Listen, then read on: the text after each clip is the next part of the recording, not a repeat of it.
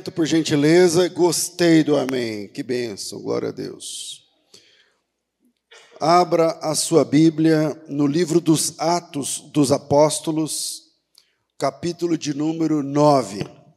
Livro dos Atos dos Apóstolos, capítulo de número 9. Inicialmente, vamos ler um versículo, porque esse texto é muito conhecido. Então, vamos começar lendo um versículo, e esse versículo é o versículo 16. Atos, capítulo 9, versículo 16. Vocês acham que se eu ler do 1 ao 16 é puxado para vocês? Vamos embora ler? Então vamos lá, do 1 ao 16. Saulo, respirando ainda ameaças e morte contra os discípulos do Senhor, dirigiu-se ao sumo sacerdote e lhe pediu cartas para as sinagogas de Damasco, a fim de que, caso achasse alguns que eram do caminho, assim homens como mulheres os levassem presos a Jerusalém. Seguindo pela estrada fora, ao aproximar-se de Damasco, subitamente uma luz do céu brilhou ao seu redor. E caindo por terra, ouviu uma voz que dizia: Saulo, Saulo, por que me persegues? E ele respondeu: Quem és tu, Senhor? E a resposta foi: Obrigado. E a resposta foi: Eu sou Jesus, a quem tu persegues. Mas levanta-te, entra na cidade, onde te dirão o que te convém fazer. Seus companheiros de viagem pararam, pararam emudecidos, ouvindo a voz, mas não vendo ninguém. Então se levantou Saulo da terra e, abrindo os olhos, nada podia ver, e, guiado pela mão levaram-no para Damasco. Esteve três dias sem poder ver, durante os quais nada comeu e nem bebeu. Ora, havia em Damasco um discípulo chamado Ananias, e disse-lhe o Senhor numa visão: Ananias, e ele respondeu: Eis-me aqui, Senhor. Então o Senhor lhe ordenou: Levanta-te, vai à rua chamada direita, na casa de Judas, e procura por um e procura por Saulo, apelidado de Tarso, porque ele está orando. E viu entrar um homem chamado Ananias e impor-lhe as mãos para que recuperasse a vista. Ananias, porém, respondeu: Senhor, de muitos temos ouvido a respeito desse homem, quantos males tem feito aos teus santos em Jerusalém, e aqui é, trouxe a autorização dos principais sacerdotes para prender a todos que invocam o teu nome. Mas o Senhor lhe disse: Vai, porque este é para mim um instrumento escolhido para levar o meu nome perante os gentios os reis, bem como os filhos de Israel. Pois eu lhe mostrarei o quanto lhe importa sofrer pelo meu nome. Repito 16, porque eu lhe mostrarei o que eu quanto lhe importa sofrer pelo meu nome. Então Ananias foi, entrando na casa, impôs as mãos e disse: Irmão Saulo, o Senhor Jesus, que te apareceu pelo caminho por onde vinhas, me enviou para que recuperes a vista e sejas cheio do Espírito Santo. Imediatamente lhe caíram dos olhos como que umas escamas e tornou a ver. A seguir, levantou-se foi batizado, e depois de ter se alimentado, sentiu-se fortalecido e permaneceu em Damasco alguns dias com os discípulos. Amém. A gente ia ler o 16, depois eu falei que ia ler do 1 ao 16, mas era tudo mentira. A gente leu, sei lá até onde a gente leu, até o, sei lá. 19. É... Hoje eu quero falar sobre um assunto muito importante para a tua vida espiritual e para a minha vida espiritual. Então, redobra a sua atenção. Redobra a sua atenção.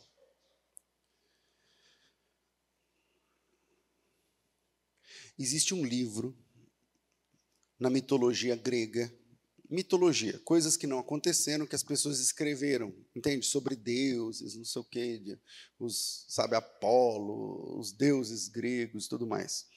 Então, dentro dessa literatura da mitologia grega, essa literatura mítica, existe um livro da mitologia, reforço, essa história não aconteceu, é um é mito, tá? Uma história da mitologia grega muito interessante, é, especialmente quando colocado em contraste com o texto bíblico. Quando eu comecei a estudar teologia, eu, eu, eu vi esse um professor meu, mentor, me falou sobre isso e eu fiquei boquiaberta, demorei algumas semanas para cair a ficha. Esse livro que eu estou falando se chama As, em português seria As Bacantes, As Bacantes. Não é uma tradução muito feliz, mas enfim. Esse livro foi escrito por Eurípides de Salamina.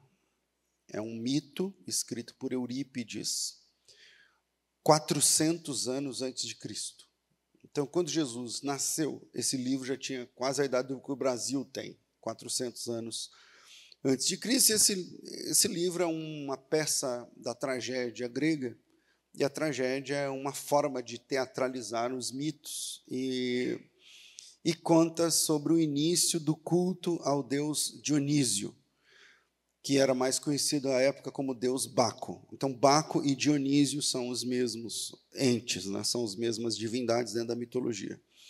E esse livro, escrito por Eurípides há 400 anos antes de Cristo, 400 e poucos, quase 450 anos antes de Cristo, conta a história do rei de Tebas. Tebas é uma cidade importante na história antiga, e o nome desse rei era Penteu. Essa história existiu ou não? Não. É um mito, só para a gente pensar. Mas nesse mito tem a. A Tebas existia, a cidade. Né? E aí, esse rei, chamado Penteu, é, percebeu que o culto ao deus Dionísio, que também é o Baco, quem é o rei, o, o deus Dionísio na mitologia? É o deus do vinho, da bebida, da bebedice. E o culto ao Baco era o bacanismo, daí vinha o bacanal, daí vinha as orgias, tudo mais por conta da bebida. E o rei, nessa mitologia, Penteu, ele, ele, ele se opunha ao, a esses ritos. Ele falava: não, isso aí não tem nada a ver, no meu reino, em Tebas, isso não vai entrar. E como Tebas era uma cidade muito importante, é, ele, ele, se, ele se opunha a essa, a essa questão que, eh, do culto ao, ao Baco. E nessa história mítica, conta que o Penteu passa a perseguir as bacantes, as, as seguidoras do Baco, as, as sacerdotisas. Né? E ele passa a perseguir os seguidores do bacanismo, do, do deus Dionísio, do vinho e tal, e ele começa a investir pesado nisso, ele começa a fazer incursões e ele começa a perseguir e matar essas pessoas. E é, um, um dia ele estava com uma comitiva de soldados perseguindo os, os seguidores desse deus, desse, dessa divindade pagã. E ele estava indo para uma cidade que eu não lembro agora o nome, para prender mais bacantes, mais seguidores e seguidores do barco. E, e ele teve uma experiência sobrenatural no livro. Era perto de meio-dia e o próprio Baco apareceu para ele. Isso na mitologia. Estava andando a cavalo com sua comitiva, com alguns soldados. Parece, eu não, eu não, não sei aqui o número de soldados, mas é uma comitiva não muito grande de soldados e é, apareceu um clarão e, e ele caiu do cavalo. E o próprio Baco apareceu para ele, dizendo a seguinte, frase, registrada 400 anos antes de Cristo. Penteu, Penteu, por que me persegues? Duro é para ti recalcitrar contra os aguilhões. Isso está registrado num livro, 400 anos antes de Cristo, portanto, antes da história de Paulo. E aí ele pergunta quem era essa pessoa, que, quem, que visão é essa que eu estou tendo? E aí o ente lá da visão diz: Eu sou o Baco, a quem tu persegues. E ele começa uma discussão com o deus Baco, e ele não aceita. E mesmo assim, ele mesmo naquela experiência transcendental, ele não, não, não se converte, ele não aceita. E como resultado, quando ele volta para Tebas, enquanto ele estava nessa viagem, a sua família, sua própria família, esposa, filhos, as tias, porque o Penteu era um semideus dentro dessa história, tal, que não é, vem ao caso aqui. Mas as suas tias, elas também se convertem ao bacanismo. Enquanto ele sai para perseguir, o pessoal se converte. Quando ele chega, ele não sabia. E ele é morto pela sua própria família, é, porque a divindade fazia, fez com que eles enxergar, elas enxergassem que era um javali e era ele. Aí eles foram, mataram ele e comeram ele. Mataram ele e, e depois comeram numa sopa, num, não é, num negócio que era um culto ao Baco. E ele foi servido, entende? Bom, É, eu aprendi isso há muitos anos, essa história, e eu sei que não é muito conhecido do público é, leigo, e, e quando eu falo isso, gera um monte de coisa. Eu falo, ué, pastor, mas peraí, isso aí é antes de Jesus aparecer para Paulo e falar as mesmas palavras, porque Jesus também diz, Paulo, Paulo, por que me persegues? E como que a gente entende isso? Obviamente, diante de um relato como esse, a gente começa a pensar em coisas como, ué, então o Novo Testamento foi copiado de um mito grego. É, é e, e, agora, essa Bíblia que eu tenho aqui, que eu sempre acreditei que é a palavra de Deus, bom, a Bíblia é a palavra de Deus. E eu prefiro crer, porque assim, a julgar pelo conhecimento de Paulo, quando você lê Paulo, quando você lê o que Paulo produz, e Paulo produziu assim, em número de livros, a metade do Novo Testamento é escrito pela pena de Paulo, esse cara que se converte nesse texto aqui. É, e eu prefiro crer que Jesus sabia. Quando você lê o texto de Paulo, você, por exemplo, Paulo, ele cita trechos da mitologia nas suas pregações. Isso acontece lá em Atenas. Ele cita, por exemplo, um trecho de um hino a Zeus.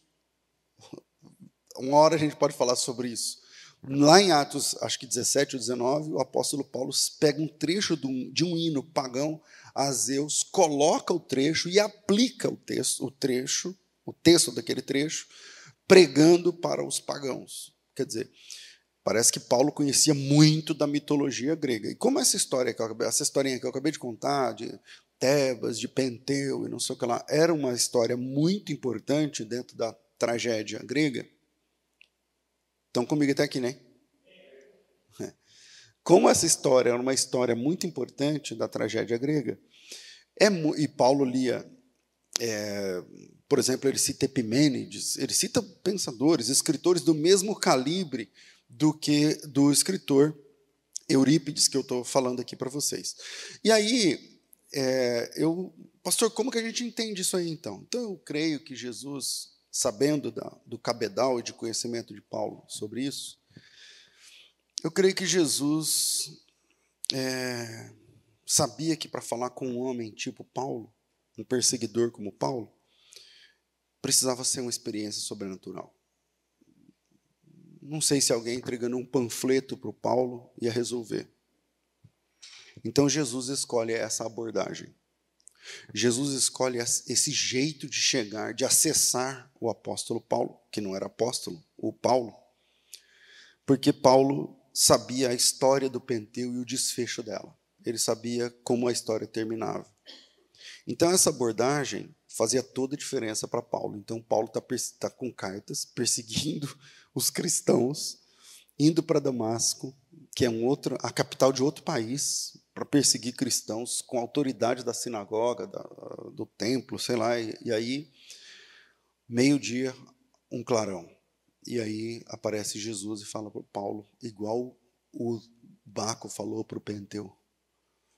E aí Jesus chega com essa abordagem, vocês estão entendendo? E diz assim: Paulo, Paulo, por que me persegues? Na hora, o apóstolo Paulo falou: estou diante de uma situação sobrenatural. Estou diante de uma situação sobrenatural. Isso é um Deus que está aparecendo, porque naquela cultura era isso. Isso é um Deus que está aparecendo para mim, porque e ele nunca tinha pensado em Jesus como Deus. Então ele ele ele ouve essa frase e ainda a continuação dela do jeito que está lá na, na, tragédia grega. Duro é para ti recalcitrar contra aguilhões, dá murro em ponta de, de lança. E ele diz: Mas quem é que está falando? que está aparecendo para mim. E ele diz: Eu sou o Jesus que você está perseguindo. Então entra na cidade e eu vou te falar o que, que você tem que fazer. Em outras palavras, ele está dizendo: Você viu o que aconteceu na história, na tragédia, que, não, que é um mito. Você viu o que aconteceu naquele mito? Pois é, agora está acontecendo com você de verdade. E agora a escolha é sua. E diferente do mítico Penteu, que não, esse personagem não existiu, Paulo se rendeu Paulo se entregou, entrou na cidade onde foi batizado, três dias depois daquela experiência. Paulo foi batizado. E na sequência do batismo, Paulo começa a pregar inicialmente para judeus, aqueles mesmos que ele perseguia, os cristãos, ele começa a, agora a pregar para essas pessoas, dizendo que Jesus Cristo. Inicialmente, ele começou a dizer que Jesus era filho de Deus, que é a sequência do texto. A gente parou de ler no verso 19, mas olha o 20. E logo já pregava nas sinagogas a Jesus, afirmando que ele era filho de Deus. Então, primeiro ele dizia que Jesus era filho de Deus. E lá na sequência, eu não vou saber exatamente, versículo, sei lá, 22. Saulo, porém, mais e mais se fortalecia, confundindo os judeus que moravam em Damasco, demonstrando, em outra tradução, provando que Jesus era o Messias, o Cristo. Então ele começa apresentando Jesus como filho de Deus, que é, e termina, e, bom, não é que termina, e continua agora dizendo que Jesus é o Cristo, que é uma questão técnica aí. A palavra Cristo é grega, Christos. É o equivalente hebraico a Mashiach, que significa o ungido. Então, ele está dizendo que Jesus é o Messias que os judeus esperavam. Então, ele começa falando que Jesus é filho de Deus, e no próximo, no próximo nível ele começa a falar que Jesus é, então, o Cristo. E eu queria deixar os três pontos para a gente pensar nessa história, nesse texto, como um chamado para nossa responsabilidade. Porque Paulo é um cara que se converte e três dias depois da sua conversão ele é batizado. E esse é o batismo, é o hiato entre conversão e batismo mais longo do Novo Testamento. Todo mundo se convertia e se batizava no mesmo dia, na história bíblica, na igreja bíblica. Paulo se converte, vamos dizer que ele se converte na segunda e é batizado na quinta. Então, terça, quarta, quinta. E, e, na quinta ele é batizado e começa a pregar na quinta. E começa a falar que Jesus é filho de Deus. Depois ele começa a falar que Jesus, na verdade, provar que Jesus é o Messias. E aí ele já precisa de um pouco mais de competência né, nas Escrituras para provar que Jesus é o Messias e tal. E Hoje nós temos uma igreja, dois mil anos depois, nós temos uma igreja onde, para a pessoa se batizar, ela tem que ser muito acariciada. Ela tem que ser muito convidada, ela tem que pensar, repensar. Talvez aqui gente que ainda não é batizado, porque não entende que, ah, não sei, ainda não chegou a minha hora, não chegou a minha vez, né? não sei o quê. E como domingo que vem temos batismo, eu nem estava fazendo esse link com o batismo de domingo que vem, mas talvez por isso Deus colocou essa palavra no meu coração e trouxe você aqui para ouvir. E, e aí as pessoas hoje, o batismo é quase que um favor que as pessoas fazem para a igreja. Ah, quando eu me decidir eu te falo, aí tem que chamar minha avó, meu pai para assistir o batismo. Tem que não sei o que, tem que ser um evento, tem que tem que ser fotografado, tem que ser não sei o quê, eu tenho que ganhar um certificado, eu tenho que tirar foto, eu tenho que publicar isso, eu tenho que, então eu não sei se eu estou pronta, eu não sei se eu estou pronto, como se o batismo, é, as pessoas entendem o batismo como sendo uma graduação da fé, e não é, é a iniciação da fé, e aí você passa a ser crente a partir do batismo, você passa a ser cristão a partir do batismo, e antes do batismo? Antes do batismo, você é um ouvinte do Evangelho. Você está ouvindo a palavra de Deus. Mas você não tem compromisso nenhum. Nem com Deus, nem com nada da fé. Então, o rito de iniciação do cristianismo se chama se chama batismo. Batismo. E, e como a gente começa errado, a gente começa com essa percepção, e às vezes até incentivado por pastores, olha lá, hein, porque se o batismo, a partir o batismo é o rito de iniciação na fé. Não significa que você não vai errar depois do batismo. Vai. Vai. Não significa que o batismo vai te tornar um perfeito. Não, não vai. Não, você não vai ser perfeito nem perfeita. Você vai confirmar publicamente aquilo que Deus está fazendo no teu coração. Você vai afirmar diante de testemunhas que eu agora sou de Deus. Não significa que eu agora sou perfeita, sou perfeito. É, é, é, é o primeiro degrau. É o primeiro degrau. Mas tem pessoas que não, não sobem nem o mesmo primeiro degrau. E para Deus, quem não se decide já tomou sua decisão. E eu queria deixar alguns pontos. E o primeiro é quando se separa homens de meninos, de que lado você fica? Qual é o teu lugar? Qual é o meu lugar? Se a gente faz uma risca aqui e fala assim, vamos separar meninos na fé, crianças na fé, bebês, o jardim da infância da fé, e adultos, de que lado da risca você fica? Hoje a conversão tem uma conotação muito diferente da Bíblia. Porque conversão hoje significa aderir a um grupo religioso. E o que e aderir ao que esse grupo e, e, receber, na verdade, o que esse grupo religioso pode agregar na minha vida. O que, que é conversão? Eu, o que, que é batismo, conversão, adesão? É que eu, eu entro num grupo determinado e recebo, desfruto do que esse grupo pode agregar na minha vida. Essa é a cabeça das pessoas hoje. A pessoa se converte e já pode começar um curso de discipulado oferecido gratuitamente pelas igrejas. A pessoa se converte e recebe uma oração protetora. É ou não é? A pessoa se converte e recebe uma oração, Senhor, agora a partir de hoje, então esteja na vida deles. Uma, ele, ele recebe um Deus para andar com ele. A pessoa se converte e recebe a notícia de que Deus agora é do seu time, de que Deus agora está do seu lado. A pessoa adere à fé e, no mesmo momento, ganha um aliado divino para enfrentar a vida, os problemas, as batalhas internas, externas, os inimigos. Você agora tem um aliado que é Deus. E a partir daí, o que acontece na prática, eu vou falar na prática, tá? Porque isso varia de pessoa para pessoa. Mas o que acontece na prática, se eu fizer um apelo, você não é batizado, não é crente, não sei o que lá, você vem aqui, recebe uma oração e você entende que você agora tem Deus do seu lado, e na prática, na prática o que acontece é uma mudança de agenda semanal. Que agora inclui, sei lá, uma ou duas sessões do que eu vou chamar aqui de empoderamento pessoal, que as pessoas chamam de culto, mas que não é. É um empoderamento pessoal.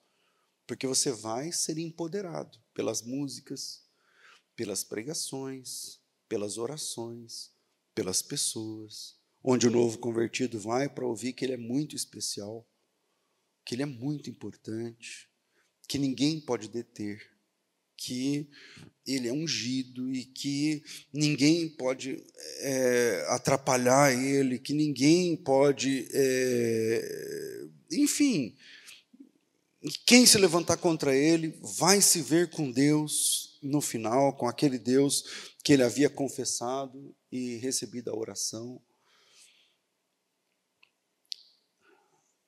Isso é conversão a Cristo?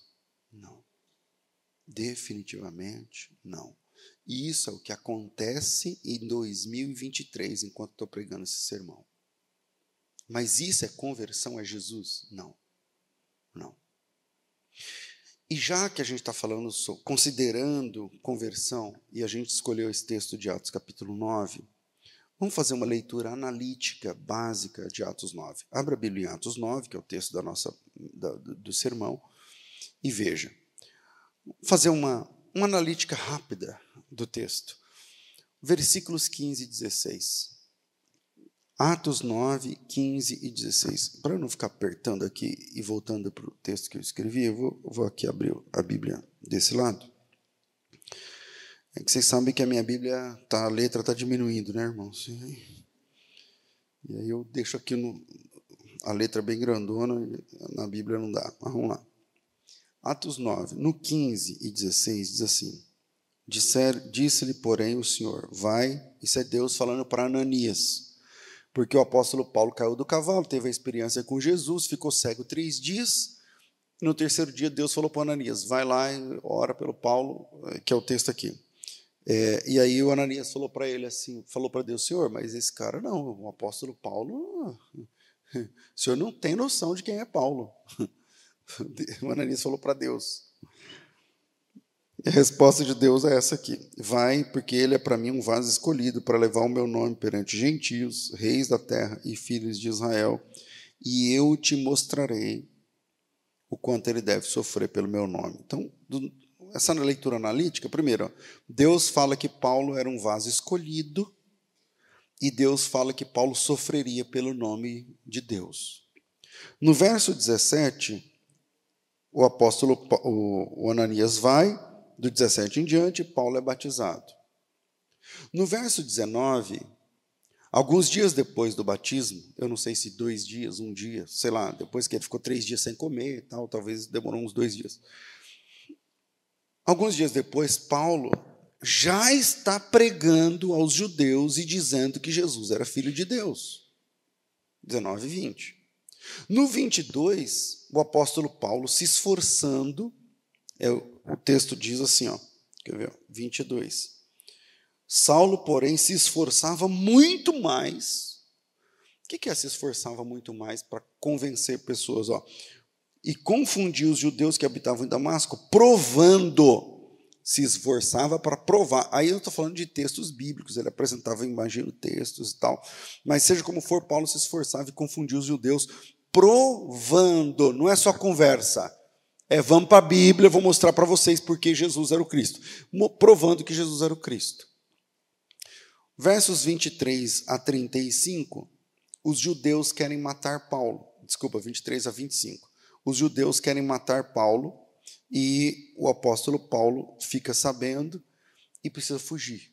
Ele vai fugir por um cesto, porque as portas da cidade estavam trancadas pelos judeus querendo matar o Paulo. Aí, em 26, no verso 26, ele volta para Jerusalém, que é da onde ele saiu para perseguir os judeus. Nessa saída ele se converte, aí ele volta para Jerusalém crente. Ele volta para Jerusalém crente. No 26 fala: quando Paulo chegou em Jerusalém, procurava se juntar aos discípulos, mas todos tinham medo, não acreditando que Paulo fosse discípulo. Então, Paulo, no verso 26, Paulo tenta se juntar aos discípulos e não consegue, porque ninguém acreditava na sua conversão. No, no 27, chega Barnabé, no 27 chega Barnabé, e ajuda Paulo, quase que pega Paulo pela mão, verso 27, diz assim: é, então Barnabé, tomando consigo, levou aos apóstolos, contou-lhes como no caminho ele vira o Senhor, como o Senhor lhe falara, em Damasco, não sei o que, como ele pregava, tudo mais. Então chega Barnabé e ajuda Paulo e o apresenta aos apóstolos. No 29, Paulo agora está pregando em Jerusalém, pregando ousadamente em nome do Senhor. Então, primeiro, ele fala que Jesus é filho de Deus, depois ele prova que Jesus é o Cristo, e agora ele com ousadia prega. Vocês estão vendo uma ascensão? Agora ele prega com ousadia nas sinagogas e em Jerusalém, e no verso 30, por algum motivo, por motivo de segurança, ele volta para Tarso, porque Paulo é de Tarso. Ele volta para sua cidade. A próxima aparição de Saulo ou Paulo no radar histórico é o capítulo 11, na próxima página. No capítulo 11, nasce a segunda igreja. A primeira igreja é de Jerusalém, a segunda igreja é em Antioquia. No capítulo 11, verso 25, tem a igreja em Antioquia. E Barnabé é enviado como pastor daquela igreja, como líder daquela igreja. E Barnabé percebe que precisa de ajuda e vai até é, e vai até Tarso para buscar o Saulo. E partiu Barnabé para Tarso para buscar Saulo e achando-o conduziu a Antioquia. Segue o 26. E sucedeu que todo um ano se reuniram naquela igreja e ensinaram muita gente. Quem está ensinando? Barnabé e Paulo. E ensinaram muita gente. Então, em Antioquia, os discípulos foram pela primeira vez chamados cristãos. Você é chamado cristão, não é? Começa com a, essa história aí do, do Paulo indo para a segunda igreja e tudo mais. Então, de tudo isso que nós vimos, que eu estou chamando de uma, uma olhada analítica, Vamos pensar só o 9,26. Pega só o 9,26 da sua Bíblia e analisa. Paulo em Jerusalém, tentando se juntar aos discípulos e não consegue. Porque Paulo se converte, prega que Jesus é filho de Deus, depois prova que Jesus é, é, é o Messias. Aí ele vai para Jerusalém e ninguém recebe Paulo. Ninguém recebe Paulo. Com o pé atrás, o pessoal falou: não, não sabemos. Ó. quando chega em Jerusalém, procurava juntar seus discípulos, mas todos tinham medo e não acreditavam que ele fosse um discípulo. Agora, vamos pensar só esse. A gente podia analisar um por um, quadro a quadro, mas não temos tempo. Quando Paulo chega em Jerusalém e tenta juntar os discípulos e não consegue, responda com sinceridade. Se fosse hoje, um novo convertido pede para entrar no grupo dos membros da igreja. Um novo convertido quer conversar com os membros da igreja no final. E esses membros não o recebem, não pegam na mão, não adicionam ele no grupo do WhatsApp da igreja. O que, que acontece? Esse cara não volta nunca mais. Eu não esperava isso de uma igreja que se diz evangélica. É ou não é, gente, isso que eu estou falando? A igreja tem que ter grupo para a introdução da pessoa, e tem que buscar na casa, e tem que lamber, e tem que dar presente, e tem que honrar, e tem que abraçar, e tem que beijar, e tem que fazer festa, e tem que ter plaquinha, seja você é especial, você não sei o quê, você. As igrejas de hoje, churches, porque tem a igreja e tem church hoje, né? É aí da placa. Porque você é isso aqui, você é o cara, você é isso, você é aquilo. Então, as pessoas da nossa geração estão sendo empoderadas de forma errada na fé. Estão sendo empoderadas de forma errada na fé. Você não foi salvo para receber essas coisas. Você não foi salvo para receber, você foi salvo para entregar. Você entende o que o apóstolo, o assunto aqui? Você já pensou nisso? Que você foi salvo, você foi chamado, agora você tem que entregar. Você tem que falar que Jesus é pelo menos filho de Deus. Se você não tem competência bíblica para provar que ele é o Cristo, tudo bem, vamos estudar juntos, você vai alcançar essa competência. Mas que você pode falar que Jesus é o Filho de Deus, isso não requer prática, nem tampouco habilidade, como diz os vendedores. É só querer dizer, eu creio que Jesus Cristo é o Filho de Deus. Mas a infantilização da fé impede isso. Então as pessoas não se convertem para contribuir, elas se convertem para receber contribuição. Eu me converto, aí eu ganho um livro, uma plaquinha, um abraço, uma oração e um Deus para andar comigo o tempo todo, para dizer que eu estou do meu lado, que está do meu lado, e Deus está dizendo, estou contigo e não abro. Isso eu vou chamar de infantilização da fé. Infantilização da fé. Porque é para criança que você fica falando que ela é importante, ela é especial. Pastor, mas meu filho não é importante. É para você. Para o resto, não. A infantilização da fé impede o avanço da sequência da conversão. Então, primeiro, conversão, joelho dobrado, lágrima caindo, Jesus falando, eu sou Jesus que tu persegues, entra na cidade, eu que mando em você agora, não que lá, conversão. A sequência da conversão é eu começar a dizer que Jesus é o Filho de Deus, eu começar a dizer, provar que na Bíblia que Jesus é o Messias, é eu ter competência bíblica para explicar e para falar e para pregar, eu tenho que dar, eu tenho que entregar. Eu fui alcançado, agora eu tenho que entregar. Eu fui alcançado, agora eu tenho que fazer alguma coisa por aquele que me entregou. Mas o que você entrega? Hoje, o que você entrega? Hoje, o que você dá? Hoje, como você contribui? Eu nem estou falando de dinheiro, tá? Porque para falar de dinheiro, para fazer ofertas nas igrejas, tem que fazer teatro. Aí vem o pessoal aqui, mostra o filme da África, do menininho com o urubu esperando para comer a criança, e não sei o quê. Aí você fica olhando e fala, nossa, vou dar 10 reais.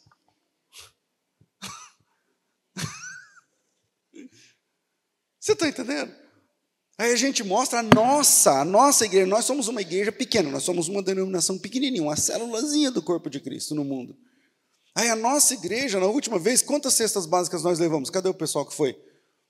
Tem alguém que foi na missão da última? Quantas cestas básicas nós levamos, mais ou menos? Quantas? 250, beleza. Acima de 250. Dos, vamos colocar 300 cestas básicas. E roupa, e não sei o que lá. Que tamanho que é a nossa igreja? Desse tamanho. Mas a gente consegue. Porque se a gente quiser, Se cada um de vocês quiserem, de verdade, no próximo culto, cada um traz duas, três cestas básicas, sem faltar nada na casa de vocês. A maioria. A maioria. Vocês acham que eu, estou exagerando ou não? Não. Aqui, nesse momento, com o público pequeno que a gente está aqui hoje, a gente consegue levantar hoje 500 cestas básicas sem faltar nada a ninguém. Sem faltar nada a ninguém. Porque eu daria 30 e não ia faltar na minha casa. Eu não sou rico, mas eu não ia faltar na minha casa. Você podia dar 20, 30, 50, 4, 6 e não ia faltar nada para você. Mas sabe qual é o nosso problema? A gente se converteu para receber e não para dar. Foi vendido para nós esse evangelho de que você vem para receber, vem para receber, vem para receber, mas o que é que você dá? Com o que você contribui? Com o que você contribui? Às vezes a gente faz alguma ação, de vez em quando a gente faz uma ação. Vamos dar um carro para o irmão Fulano. Quantas vezes vocês viram isso aqui na Genuíno? Um monte. Vamos pagar não sei o que do irmão Fulano, da irmã, sei lá. Aí, vamos lá, eu sempre puxo a fila. Eu dou X, eu você, então. Mas tem gente que não dá nada. E aí, meu máximo respeito a quem está passando fome aqui da igreja. Meu máximo respeito, e a assistência está aí para ajudar. Só que a pessoa não dá dezão. Eu não estou falando do que está passando fome, que está recebendo cesta básica da igreja. Eu estou falando de você. Eu estou falando de você, do seu compromisso, cara. E eu não estou pregando essa mensagem porque eu vou levantar uma oferta aqui na igreja. Não vou, não. A minha questão é conceitual. As pessoas se convertem querendo sempre receber, receber, receber. A hora de. Ah, eu não posso. Ah, eu não, aí não é comigo, né, querido? Aí não é comigo, eu me converti para receber. Eu vim para ter um Deus do meu lado, para o que deve é. Eu não quero dar nada, eu não quero envolver. Eu nem posso vir no culto nos, nos, nos dias da igreja. Eu venho quando der, eu venho porque eu, esse empoderamento que as igrejas da nossa geração estão fazendo com as pessoas é um câncer. Porque a pessoa se sente especial. Ela vira o culto, é um presente que ela está dando a Deus. Essa é a cabeça das pessoas da nossa geração. Se der, eu. Porque eu sou tão especial. Não é isso que vocês falaram para mim? Eu sou tão especial. Quando eu levantei a mão, recebi a oração, vocês me vieram com a placa que eu sou muito especial, que eu sou muito importante, que eu sou o cara, que, eu, que Deus sem mim, ele, tem, ele coça a cabeça. Que Deus sem mim, ele fala: o que, é que eu vou fazer agora? Então, se der, eu vou. Eu estou com muito compromisso, eu sou um cara muito importante. A infantilização da fé impede o avanço da sequência da conversão. Porque a conversão, o impacto, o choro, o joelho dobrado, depois é você dizer que Jesus é filho de Deus. Você não sabe nada de, de outras coisas. Primeiro, eu só sei que ele é filho de Deus e depois você vai provar que ele é o Cristo. Para isso você tem que estudar a Bíblia. E aí depois, na sequência, eu nem lembro aqui a próxima sequência que eu li com vocês aqui, nessa sequência gradativa. Mas a síndrome de Peter Pan, você sabe que dentro da psicologia tem a síndrome de Peter Pan. É quando o cara casa, mas é moleque. Ele não tem responsabilidade com a esposa, com os filhos. Ele fica jogando videogame. Pastor, mas é proibido. Não, eu também jogo videogame. Eu de vez uma, duas vezes por ano, né, Júnior? Sei lá. Eu sento com o Júnior e jogo videogame. Não é disso que eu estou falando. Mas ele tem que jogar bola toda quarta-feira. Ele tem que jogar. A agendinha dele de criança continua agora adulto. E isso na psicologia se chama síndrome de Peter Pan. Não pode ser contrariado, porque a mãe dele não sei o quê, a mãe tem que a mulher tem que pôr a comida no prato, tem que dar comida na boca, tem que marcar o horário do, relo, do, do remédio, porque ele é, é um bebê. É moleque. Agora existe a síndrome do Peter Pan espiritual, que é uma desgraça para o avanço da fé. Porque ao invés dos convertidos, que, de, de, de, se tornar um convertido que prega, que ora, que lida com as perseguições, não, a gente cria um jardim de infância. Então, hoje, 30 pessoas vão se converter ouvindo essa palavra. Ah, que bom. Não, que bom não, não é assim mais. Que bom não, que encrenca. Porque são 30 novas criancinhas para o jardim de infância espiritual. Que o máximo que vai saber é que ele é uma florzinha de Jesus e abre a boquinha para cantar. Tem essa música ainda para as crianças? Tem, não tem? É, sou um soldadinho. Porque ao invés de homens e mulheres responsáveis que oram e que lidam com a perseguição, não, ai, pastor, fui lá na escola, me tiraram do grupo, porque agora eu fui com uma camiseta evangélica, eu falei, postei que eu sou de Deus, aí o professor começou a me perseguir, eu não consigo mais.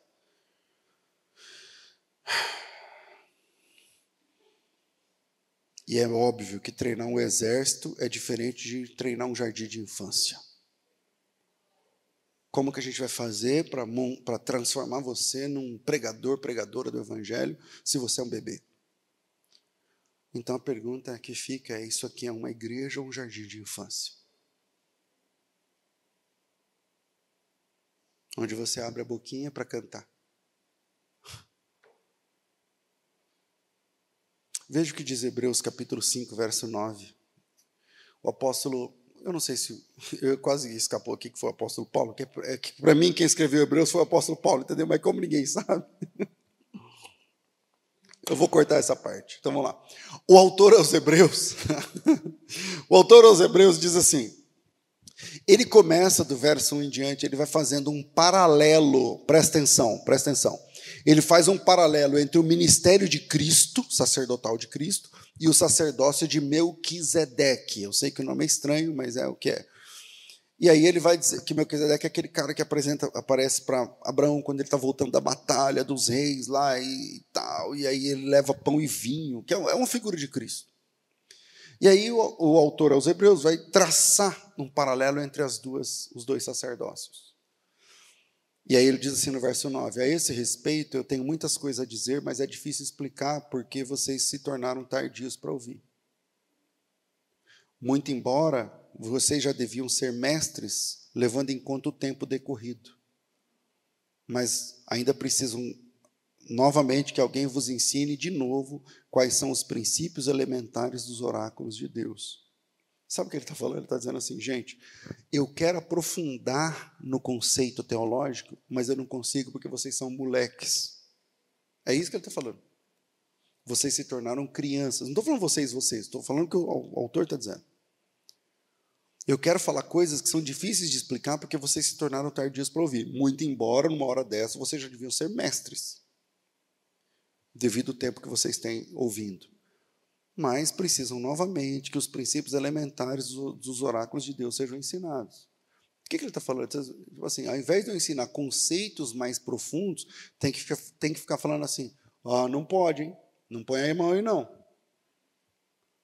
Perdoa seu irmão. Não pode fazer assim que o Papai do Céu não gosta. Ele está dizendo, eu tenho que falar os princípios elementares, o, o, a base da fé. Não, você tem que perdoar. Não, pede perdão para ela. Como é que fala? É, desculpa. E você fala como? É, tá bom. E agora? Mas eu sou pastor, cansei de fazer isso com homens mais velhos que eu. Aliás, alguns aqui precisam ouvir isso de mim agora, daqui uns dias. Marcado o gabinete para ouvir isso. Pede perdão. É, perdão. Agora e você, como é que fala? Obrigado. E você, fala como?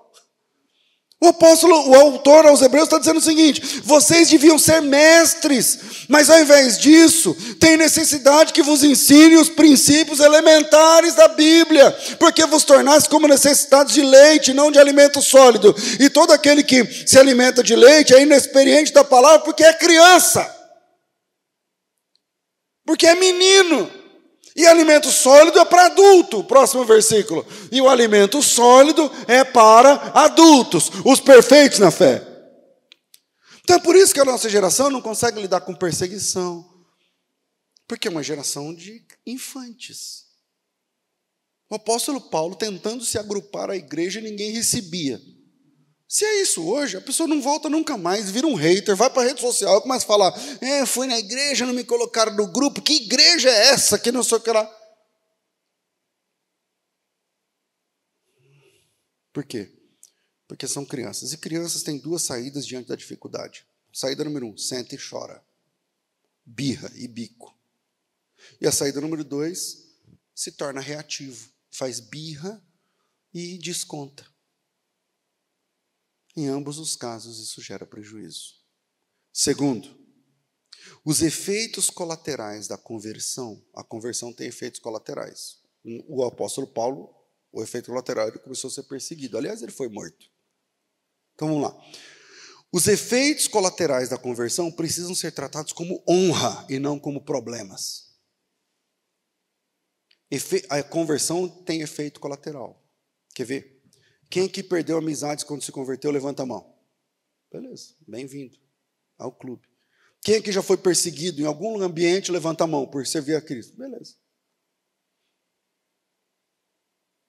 Paulo se converteu a Cristo. E como efeito colateral, ele é perseguido. Dependendo da versão de Bíblia que está usando aí, o capítulo 9 tem uma epígrafe que diz assim: o perseguidor torna-se perseguido. Alguma coisa assim. Eu não lembro que, em que momento. Como você reage à perseguição por sua fé? Hoje a nossa geração vai para as redes sociais, encher o saco. Hoje a nossa geração fica buscando seus direitos. Não, porque contrata advogado, eu vou te processar. Porque isso daí é cristofobia. Já ouviram não? Isso aí, então. Não. Vamos ver como os apóstolos tratavam isso. Atos capítulo 5, verso 38. Volta duas ou três páginas aí. Atos 5,38. Tem uma situação que eu não vou entrar aqui no mérito do contexto por conta do nosso horário, mas assim, lá pelas tantas, se levanta no conselho Gamaliel, isso é um pouco antes, acho que é o verso 37, 35, eu não lembro, eu não estou aqui com o texto. Se levanta no conselho Gamaliel, aclamado lá pelo povo, não sei o que lá, e diz: Dai de mão a esses homens. Que versículo é esse? Quem está lendo? 34, sei lá.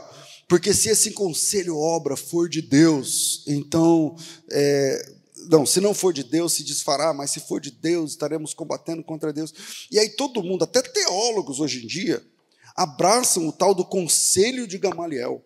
Né? Dai de mão a esses homens, deixai-os, porque se esse conselho é obra de homens, perecerá.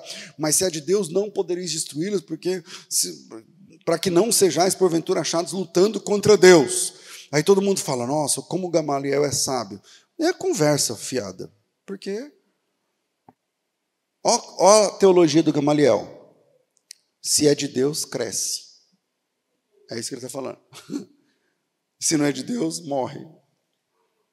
Então, câncer também cresce. Então não é porque cresce que é de Deus. Ah, o ateísmo cresceu, então é de Deus. que bobagem, mas não é o assunto aqui. Seja como for, o verso 38, 39, lá, concordaram com ele. Chamando os apóstolos, que versículo é esse agora? 40. Chamando os apóstolos, açoitaram-nos. Eu não estou falando de alguém que tirou o apóstolo do grupo de novos membros. Não. Levaram na praça pública, bateram nele, neles. Açoitaram-nos e disseram, ordenando-lhe que não falassem mais em nome de Jesus, e soltaram. E eles se retiraram do sinédrio, alegrando-se por terem sido considerados dignos de sofrer afronta pelo nome de Jesus. Eles apanharam em praça pública e saíram dizendo: graças a Deus, apanhei por causa de Jesus, regozijando-se por ter sido achados dignos de sofrer afrontas pelo nome de Jesus. E todos os dias no templo, de casa em casa, não paravam de ensinar e de pregar que Jesus era o Cristo. Como eu posso ser amado num mundo que odeia meu Salvador? O que você espera receber de um mundo onde o seu Salvador é ridicularizado na escola? No desfile da escola de samba? O que você espera receber de um mundo onde sua fé é desclassificada pelos seus professores? Não combina. Então, ser convidado para ser cristão é ser convidado para abraçar a amizade com Deus e a inimizade com o mundo. Não tem outro jeito. Outro texto, João capítulo 9. Ah, eu queria ter meia hora aqui, eu não tenho, vamos lá. João capítulo 9. A, conver, a conversão e. Esse texto mostra a conversão e a, e a, e a cura. Na verdade, a cura e a conversão de um cego de nascença. O cara era cego de nascença, desde que nasceu. É aquele texto que todo mundo. Né, Senhor, quem pecou ele ou seus pais para que ele nascesse cego? Não sei o que lá. Vamos lá para frente por causa do nosso horário. Verso 22. Isso disseram seus pais. Então, os pais dele. O pessoal foi perguntar para os pais dele se o cara tinha nascido cego mesmo ou não, que eles estavam em dúvida se aquela cura era realmente autêntica. E os pais disseram assim: ele é adulto, ele tem idade. Perguntem diretamente para ele. Isso é o verso 21, eu acho. 9, deixa eu ver. 23, é. É 21 mesmo. Aí o 22. Seus pais disseram isso porque temiam os judeus, pois já os judeus tinham resolvido que quem confessasse ser Jesus o Cristo seria expulso da sinagoga. Então esse texto mostra a conversão do cego de nascença e diz que quem confessasse a Cristo seria expulso da sinagoga. Aí o cego que tinha acabado de ser curado por Jesus, ele não estava nem aí. Quando você lê o texto, o pessoal vai procurar o cego. Quer ver? Ó? Versículo de número, deixa eu achar aqui, é 23, não, 24. Chamaram pela segunda vez um homem que tinha sido cego e disseram: Dê glória a Deus, porque esse homem, falando de Jesus, é apenas um pecador. E ele responde: Se ele é pecador, eu não sei. Eu sei que eu era cego e agora eu vejo.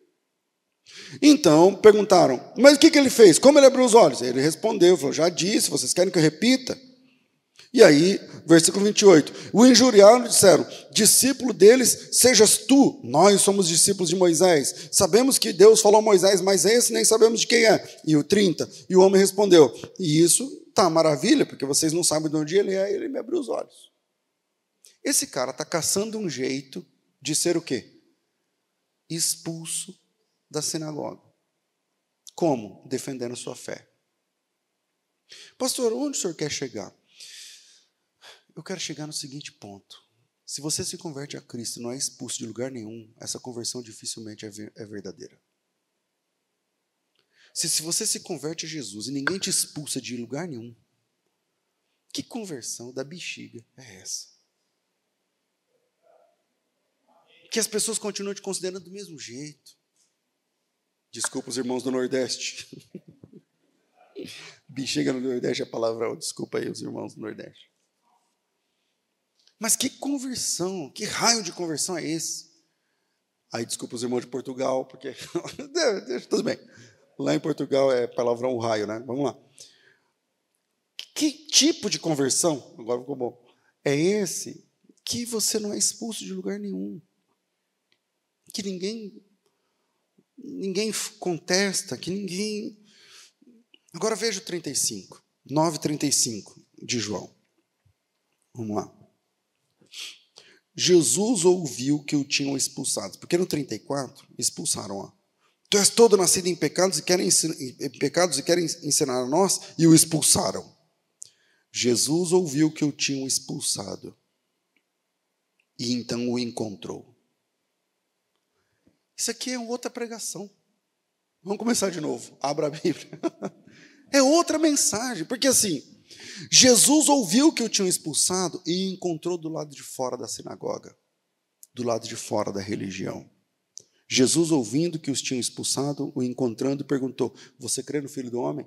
E ele respondeu: Quem é, Senhor, para que eu nele creia? Ele nem sabia.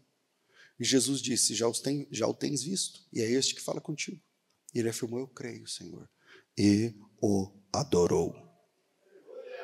No início, o cego aqui fora curado, mas ele não sabia onde encontrar Jesus. Mas depois de ser expulso, ele tem um encontro com Jesus lá fora. Você já foi expulso de algum lugar por amor a Cristo? Ai, pastor, minha família agora não me convida mais, sei o que lá. É uma honra. É isso que eu estou falando. Ao invés de fazer biquinho, louve a Deus. Ah, o pastor está pregando que eu tenho que me levantar contra a família. Não, não tem. Mas se eles quiserem se levantar contra você, você não pode deixar o seu Jesus por nada. Esse é o ponto. Ah, não me chamam mais para festa, amém. E se chamar pastor, eu devo ir, vá. Vai lá e prega o evangelho, até você virar um chato e ser expulso. Porque essa é a gênese, essa é a cronologia. É assim que funciona. Terceiro, e eu vou terminar aqui. Eu queria deixar o terceiro, mas não dá. Vamos lá. É a responsabilidade que gera autoridade. É a responsabilidade que gera poder. Autoridade em grego é a palavra exousia, que significa poder, mas não é poder de, de, de power, não é poder de. É, tem, tem duas palavras para poder em grego. Tem a palavra poder dunamis, dunamis do grego, que significa o dinamismo, a explosão. E eis que você, eh, do alto vocês vão receber poder. É esse poder dinâmico, tal, power, de o Espírito Santo. Não é desse que eu estou falando. O poder do qual eu falo é o poder de João capítulo 1. Todo aquele que recebeu Jesus deu-lhes o poder de serem feitos filhos de Deus. O poder ele é autoridade. Terceiro, é a responsabilidade que gera autoridade. Quem é fã dos filmes da DC, ou quem é fã dos, dos livrinhos das HQs da DC, tem a frase icônica do pai do Homem-Aranha, do, do, do, tio Ben, do pai não, do tio do Homem-Aranha, o tio Ben lá do Homem-Aranha, que ele diz o quê? Com grandes poderes vem grandes responsabilidades. Aí todo mundo fala assim: oh, eu já vi pessoas pregando sobre isso. Oh, que legal, a frase é impactante, mas não é verdade. Pensa, com grandes poderes vem grandes autoridades. Não, poder não vem primeiro. Deus não pega um, um irresponsável, enche ele de poder e fala assim: ó, agora que eu vou encher ele de poder, ele vai ficar responsável. Não, isso aí é o Homem-Aranha. Isso aí é, é historinha em quadrinhos. Deus não dá grandes a poderes a irresponsáveis. Na verdade, são grandes responsabilidades que geram autoridade, que geram poder. Você quer saber quando você vai ser ordenado a pastor? Quando você tiver a responsabilidade de um. Você quer saber quando você vai ser ordenado a diácono, diaconisa, missionário, sei lá o quê? Quando você tiver a responsabilidade da autoridade que você busca. Autoridade vem de Deus. Responsabilidade vem de você mesmo.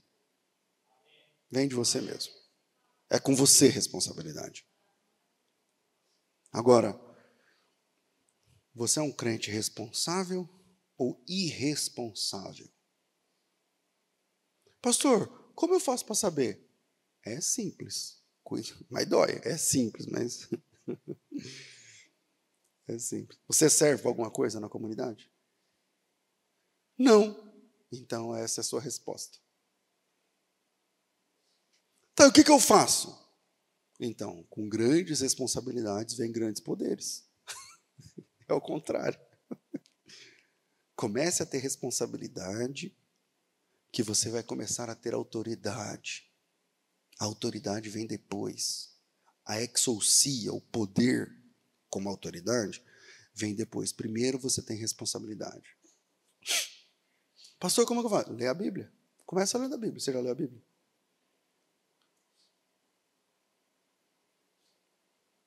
Ah, já li a Bíblia, então começa a servir. Você serve. Você serve para quê? Você presta para quê na fé? Para que, que você presta na fé? Aí, pastor, essa palavra está muito forte. Então, significa que você não é mais criança. Porque papinha é para beber. Aí, o próximo culto, quando a gente chamar as crianças, você vem na frente. para orar, aí lá na sala das crianças vão fazer lá, oh, Jesus Cristo te ama, não sei o que lá, a mamãe, o papai para você. Agora, se você ficou aqui nessas cadeiras, é porque você é adulto. Aí não é com papinho que a gente resolve, é com uma palavra como essa, dessa manhã. Dessa manhã. A autoridade vem de Deus, a responsabilidade vem de você. Agora, se você é um crente responsável, responsável, só você pode responder. Deus não condecora irresponsáveis. Estava errado. O tio Ben lá estava errado. Não é isso que a Bíblia diz. A Bíblia diz o que está escrito em Atos 5,32. Nós somos testemunhas dessas coisas, nós e o Espírito Santo que Deus deu àqueles que lhe obedecem. O Espírito Santo que Deus deu, Deus outorgou, entregou aos que lhe obedecem. Poder é para quem obedece, poder é para quem é responsável. Primeiro vira responsável, se torna responsável, cresça na fé. Deus abençoe vocês em nome de Jesus.